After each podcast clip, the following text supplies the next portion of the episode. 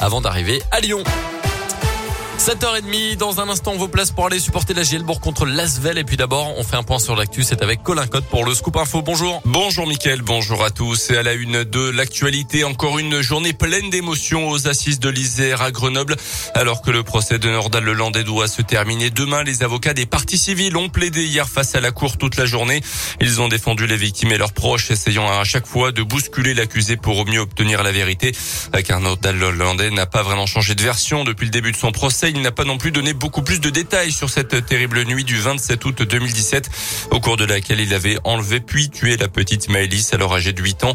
Euh, son père Joachim Desarrojo était représenté par maître Laurent Boguet. Pendant sa plaidoirie, l'avocat s'est adressé directement à l'accusé, euh, comme si c'était Maëlys qui lui parlait, mais encore une fois, sans effet. Je vois un mur d'indifférence, j'essaye euh, de le convoquer, j'essaye euh, de le replacer dans cette situation ultime où, euh, comme je le lui rappelle, il est le dernier regard que rencontre celui de, de Maïlis avant d'expirer son dernier soupir. Le moins qu'on puisse dire, c'est que ça ne le plonge pas effectivement dans une espèce de situation émotionnelle qui ferait qu'on pourrait voir poindre une larme. Il est, complètement bloqué par rapport à ça. Hein. C'est vraiment une personnalité totalement enquistée.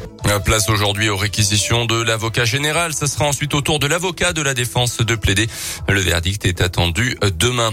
Dans l'un, deux conductrices condamnées pour la mort d'une piétonne à Parcio, au nord de Lyon, à la limite de l'Ain et du Rhône. C'était en décembre 2020, à la sortie d'un lotissement. Lors du choc entre les deux véhicules, l'un d'eux avait été projeté contre un couple qui marchait au bord de la route. D'après le progrès, une dame de 59 ans avait perdu la vie, son compagnon gravement blessé.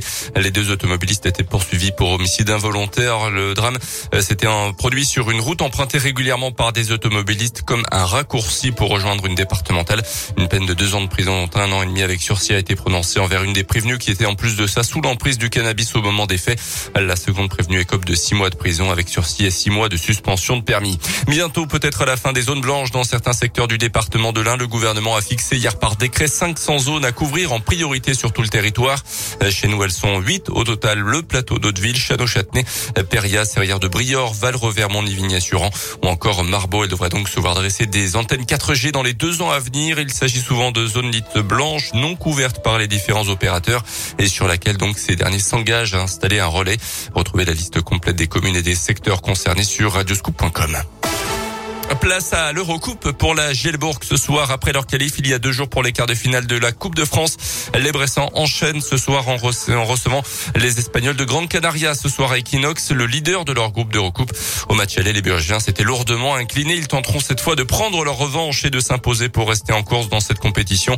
Hugo Benitez, le meneur bressan, au micro Radio Scoop de Didier Berthet. C'est plus facile d'aborder le match quand on va sur deux victoires. Après, on a déjà gagné deux matchs d'affilée et on est, on a complètement sombre après. Donc, euh, ça de concentré. On sait que c'est un match important pour l'Eurocup et on a joué en championnat, on a joué en Coupe de France. Maintenant, on bascule sur l'Eurocup. On joue trois championnats différents, on va dire, en, trois matchs. Donc, euh, c'est important de, rester focus et l'objectif, c'est le même, c'est de gagner. Je pense que tout est possible. On a prouvé que quand on joue en équipe, euh, on joue ensemble, qu'on communique, on peut battre, je pense, n'importe qui mais on peut perdre aussi contre n'importe qui. C'est notre gros problème depuis le début de l'année, mais euh, on aura à cœur de rectifier le tir euh, par rapport au, match aller.